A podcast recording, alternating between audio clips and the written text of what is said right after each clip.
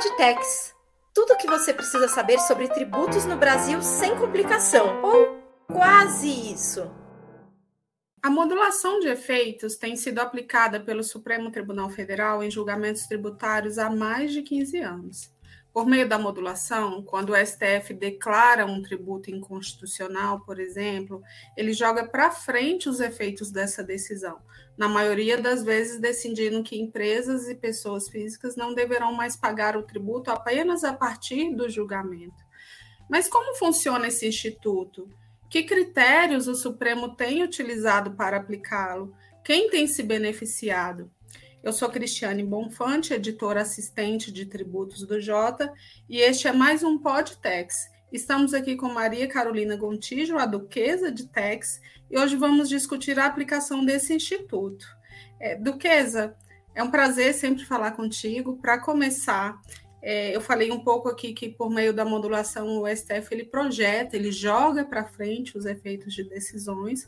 Nós fizemos um levantamento no Jota que mostra que a aplicação desse instituto tem sido cada vez mais comum. Desde 2021, o STF modulou 66 processos tributários, pelo menos. Mas eu acho importante a gente explicar um pouco assim, quando um tributo é declarado inconstitucional, qual é a regra? A regra é a modulação ou a regra é que deve retroagir? Você pode explicar para a gente um pouco? Claro, olá Cris, olá a todos. É engraçado porque a gente precisa parar para pensar que houve um tempo em que a modulação não era uma regra. E, e esse tempo nem é, nem faz tanto tempo assim. É, quando a gente fala de modulação, a modulação deve ser sempre uma exceção.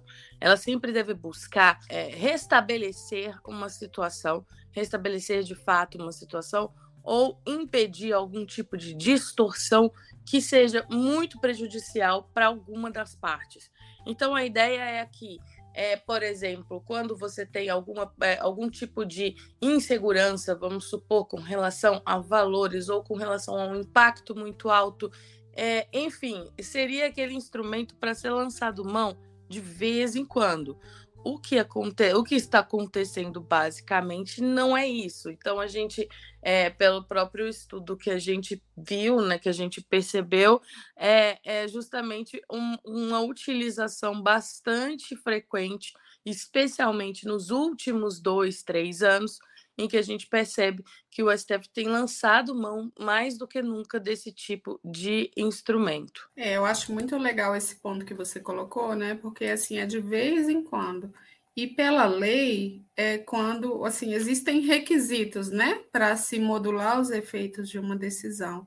E ali os principais é você ter razões de segurança jurídica ou de excepcional interesse social. E então, assim, é isso que a gente tem visto? A gente tem visto, talvez, de uns, uns três anos para cá, um, uma talvez uma excessiva preocupação dos tribunais, né, do, do, do STF especialmente, com a questão da arrecadação e com a questão do impacto das finanças públicas.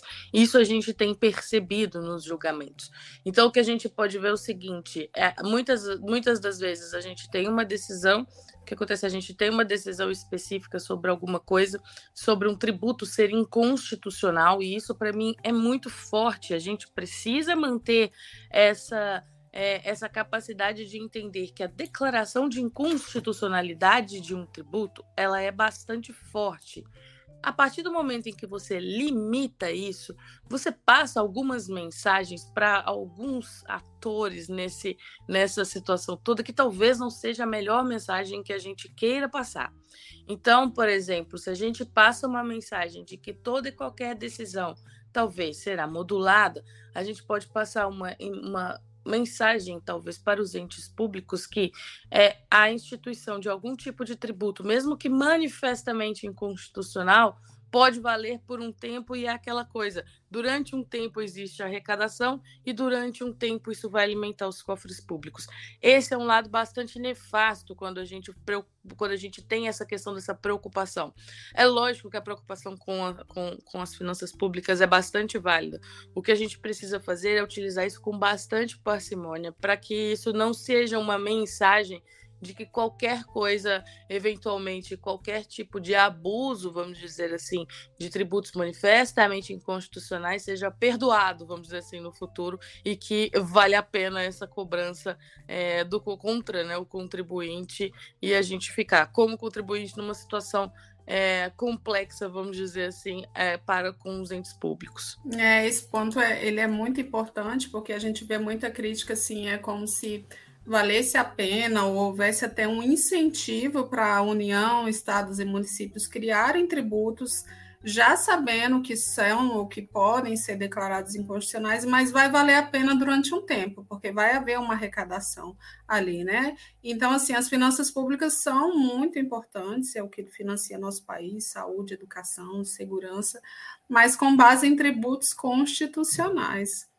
É, e esse ponto é, chamou muito a nossa atenção nesse levantamento, porque desses processos, desses 66 processos que foram modulados, 91% foram a favor do fisco, ou seja, um tributo ele foi declarado inconstitucional e o STF falou, olha, é só daqui, ele, ele é inconstitucional, mas os efeitos são só daqui para frente, o, o contribuinte não vai precisar pagar a partir de agora. E isso restringe a possibilidade desse contribuinte de ter devolução de valores que ele já pagou indevidamente é, no passado.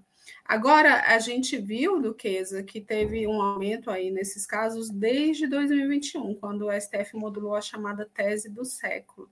É, aquele julgamento que excluiu o ICMS da base de cálculo do PIS e da COFINS. A tese foi fixada em 2017, mas só quatro anos depois o STF decidiu a modulação, afirmando que esse tributo só deveria ser excluído da base de cálculo das contribuições a partir de 2017. Por que, que você considera que essa modulação foi um marco tão importante nesse tema? É, quando a gente fala da tese do século, é, é, eu sempre fico com aquela impressão de que tudo poderia ter sido tão mais fácil e tão mais rápido e tão mais célere se de fato a gente tivesse tido, né, a tivesse aproveitado todas as oportunidades que tivemos e não tivéssemos lançado mão ali de tantos subterfúgios processuais, tantas modificações para poder decidir. A gente tentou evitar um problema que era um problema que realmente impactaria sobremaneira os cofres públicos, mas de fato a gente tentou é, levar isso até um certo ponto e no final tivemos o impacto do mesmo jeito. A questão é que a tese do século realmente era um impacto muito, muito, muito alto para os cofres públicos e eu acho que, a, a, a, inclusive, a sua modulação era esperada, todos esperavam essa questão da modulação.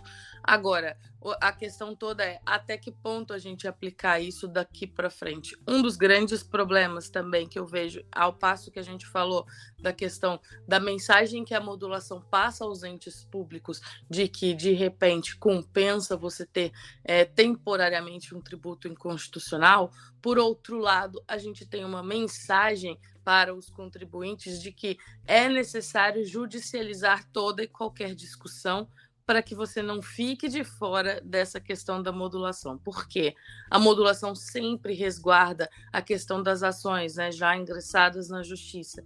E aí você tem um excesso de ações judiciais por parte dos contribuintes que, naturalmente e com toda razão, não querem eh, sofrer os efeitos de uma modulação.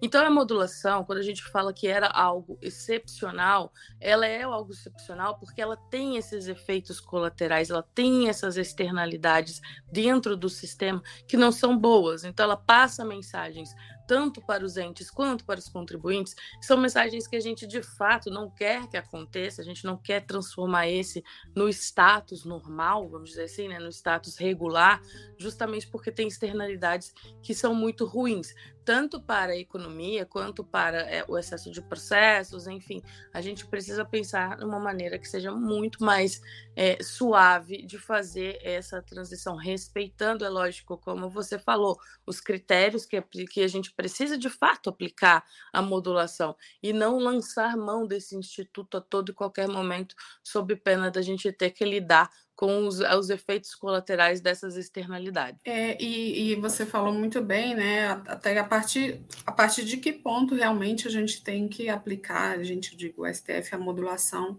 em tantos casos tributários desde 2021, né? E a gente estava olhando ali os dados, porque quando a gente fala em 66 processos, o número de teses é menor, porque tem uma tese, por exemplo, que é aplicada em vários casos, que é a que discute ali o ICMS sobre energia e telecomunicações, que o STF decidiu que ele não poderia ser a uma alíquota maior do que a praticada sobre as operações em geral, né? Então, essa, essa tese se desdobrou ali em mais de 20 processos e teve outro caso bastante importante que discutiu o imposto sobre doações e heranças, o ITCMD, é, de soberanças provenientes do exterior na ausência de lei complementar. Então, o STF, ali, no julgamento, de um recurso extraordinário, é, definiu que esse imposto não poderia ser cobrado na ausência de lei complementar, e depois essa tese se desdobrou em uma série de outros processos referente às leis é, de cada estado. Agora, Duquesa, me chamou muita atenção, porque a gente tem um caso aí que ele ainda não foi encerrado, que ele é bastante polêmico, que ele discute é, os limites da coisa julgada em matéria tributária e ele trouxe uma surpresa para os contribuintes, porque o STF rejeitou o pedido de modulação. Né? Como é que foi esse caso? Assim, você pode explicar para a gente o que, que ele definiu e, e o que, que aconteceu ali no momento dos embargos de declaração? O que aconteceu nesse caso, e esse era um caso que preenchia todos os requisitos e que de fato a gente esperava que acontecesse algum tipo de modulação. O que aconteceu nesse caso foi que a, o STF decidiu que alguma, né, quando você, quando o contribuinte tem alguma decisão ali favorável, ou já está transitada em julgado, e depois essa decisão, de alguma forma, ela entra em conflito com uma decisão posterior do próprio STF, é, essa decisão do contribuinte, mesmo sendo uma coisa julgada perfeita, não valeria e deveria seguir o que foi decidido pelo STF. É, veja, veja o que acontece. A gente tem, principalmente, alguns dos maiores processos nesse caso sendo definidos ali por volta de 2007 ou alguma coisa nesse sentido, até a própria tese do século em 2017. É, o que acontece é que a gente tem os contribuintes numa situação clara de, é, não falo nem boa fé, mas clara de segurança jurídica. Existia ali o seu trânsito em julgado, aquela coisa jurídica, né? Aquela questão que você tem aquela segurança sobre aquela decisão e que de fato pela houve uma mudança depois de uma mudança e uma decisão do STF e aí é, o contribuinte deveria adequar a sua decisão judicial para o que foi decidido pelo Supremo. Agora, o que a gente precisa pensar, nesse caso, a modulação, veja o que acontece.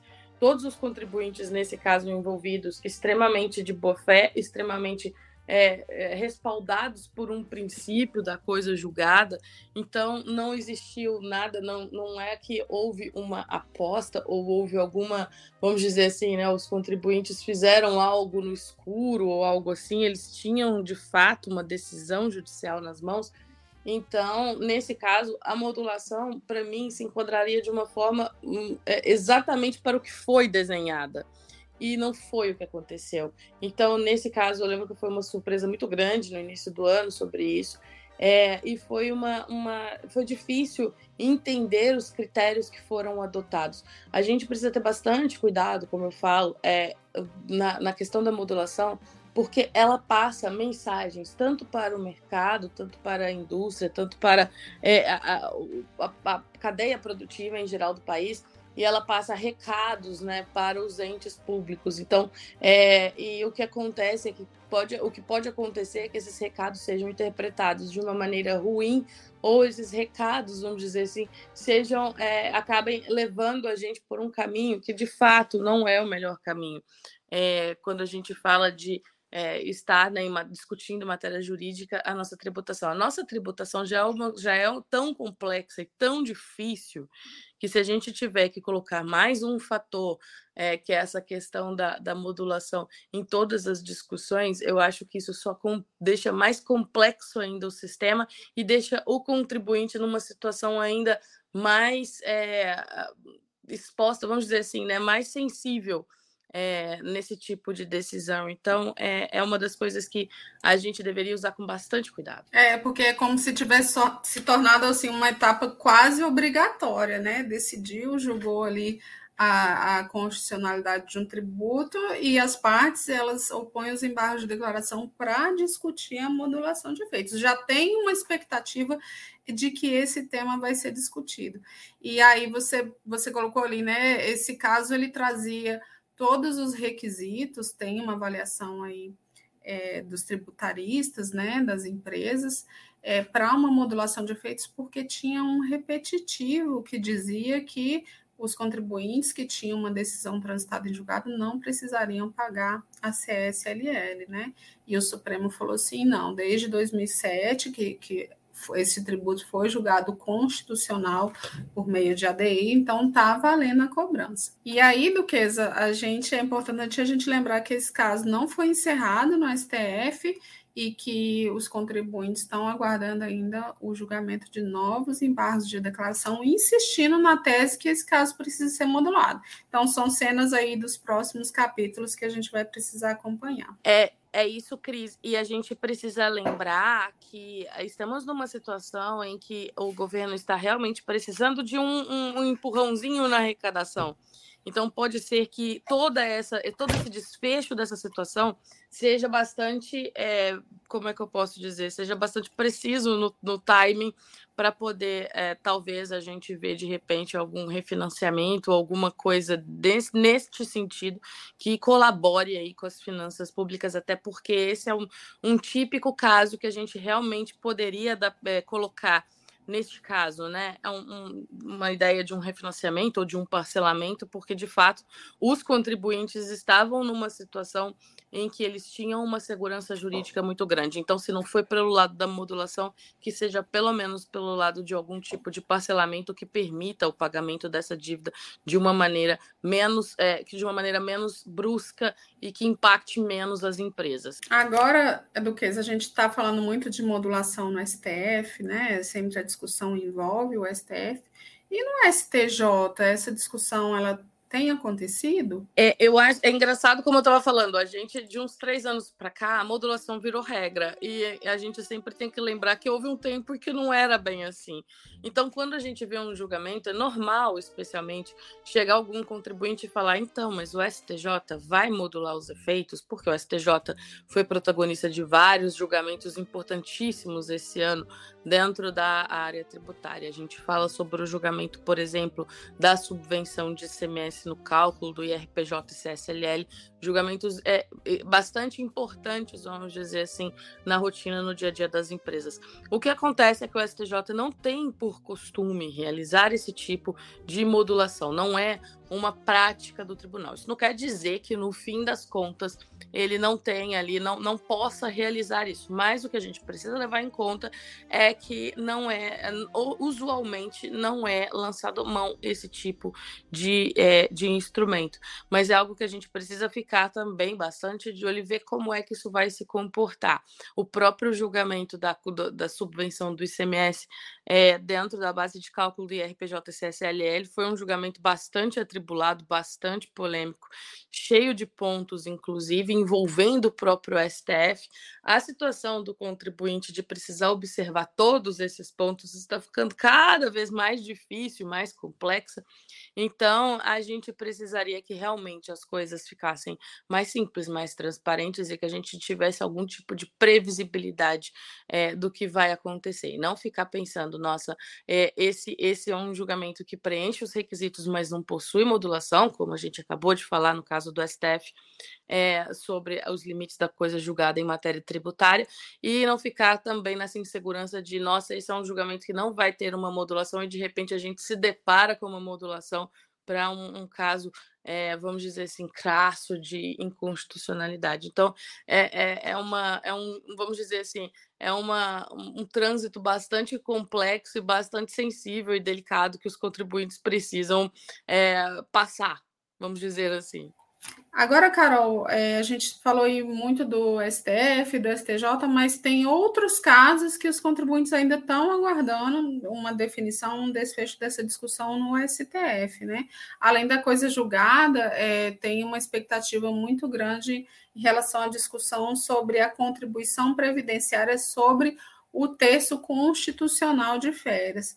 Em 2020, o STF julgou constitucional a cobrança, antes havia aí uma jurisprudência dizendo que essa tributação não era devida, e o que está pendente de julgamento agora é justamente é, o, os embargos de declaração e a modulação de efeito dessas decisões, ou seja, a partir de quando, de fato, os contribuintes vão precisar pagar a contribuição previdenciária sobre o terço de férias.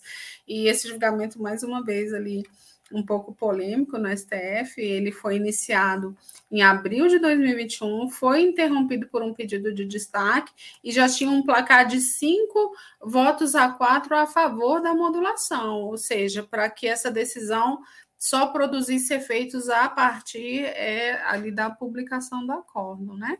Mas com o pedido de destaque, essa contagem de votos ela é, é reiniciada, vai ser mantido ali o voto do ministro aposentado Marco Aurélio, que foi contrário à modulação de efeitos, ele era, se posicionava muito firme para contra né, os pedidos de modulação e não tem uma data ainda, tem uma expectativa muito grande em relação a esse caso, mas não tem uma data para julgamento. É, então, a gente está aí acompanhando as cenas dos próximos capítulos, a gente vai continuar acompanhando esse tema, é, porque ele continua chamando muita atenção no Supremo.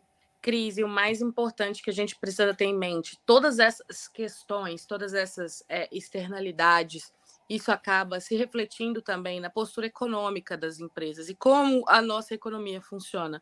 Então, a gente precisa pensar também que uma situação em que as empresas não saibam exatamente se confiam ou não em decisões do, dos próprios tribunais superiores de um STJ, uma questão assim, se a empresa precisa pensar, olha, depois pode ter uma decisão que vai modular ou não vai modular e eu vou ter um problema ali econômico tudo isso faz parte do que a gente sempre chama de custo Brasil. Essa questão toda, essa insegurança. A gente precisa ter bastante é, claros os critérios e que esses critérios sejam claramente estabelecidos e claramente respeitados, para que a gente possa ter é, a, a, a, utilização econômica, vamos dizer assim, para que isso não tenha uma influência nas decisões econômicas ou mesmo impactos econômicos na empresa, nas empresas, que é o que pode acontecer, por exemplo exemplo, com o caso do julgamento dos limites da, da, da, coisa julgada em matéria tributária, ou esse mesmo com relação ao texto de férias. Então, vejam como é sensível esse tema e como esse tema pode afetar, na realidade, todo mundo na, à medida em que ele é um tema que afeta a nossa economia ou afeta a arrecadação pública. Então, assim, é um assunto delicado, é um assunto sensível, mas que ele deveria ser tratado com bastante é, técnica, observando os critérios e aplicados exatamente onde ele deveria ser aplicado. É, a gente tem muito tema aí para continuar acompanhando e, e para entender o impacto dessas decisões no dia a dia das empresas, das pessoas físicas, né, no fluxo de caixa, nas decisões é, que essas empresas precisam tomar todos os dias.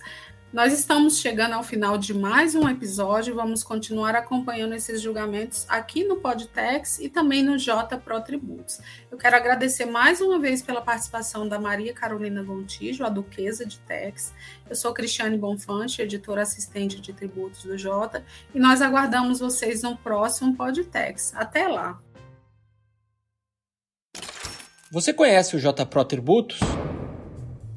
Nós desenvolvemos um serviço para dar mais transparência e previsibilidade sobre a tributação no Brasil, com acesso à melhor cobertura do CARF, além de um acompanhamento detalhado das principais decisões do STJ e STF e das movimentações do Legislativo e Executivo federais, nossos assinantes conseguem antecipar as movimentações que impactarão os seus negócios. Acesse j.info/protributos e solicite um período de teste gratuito.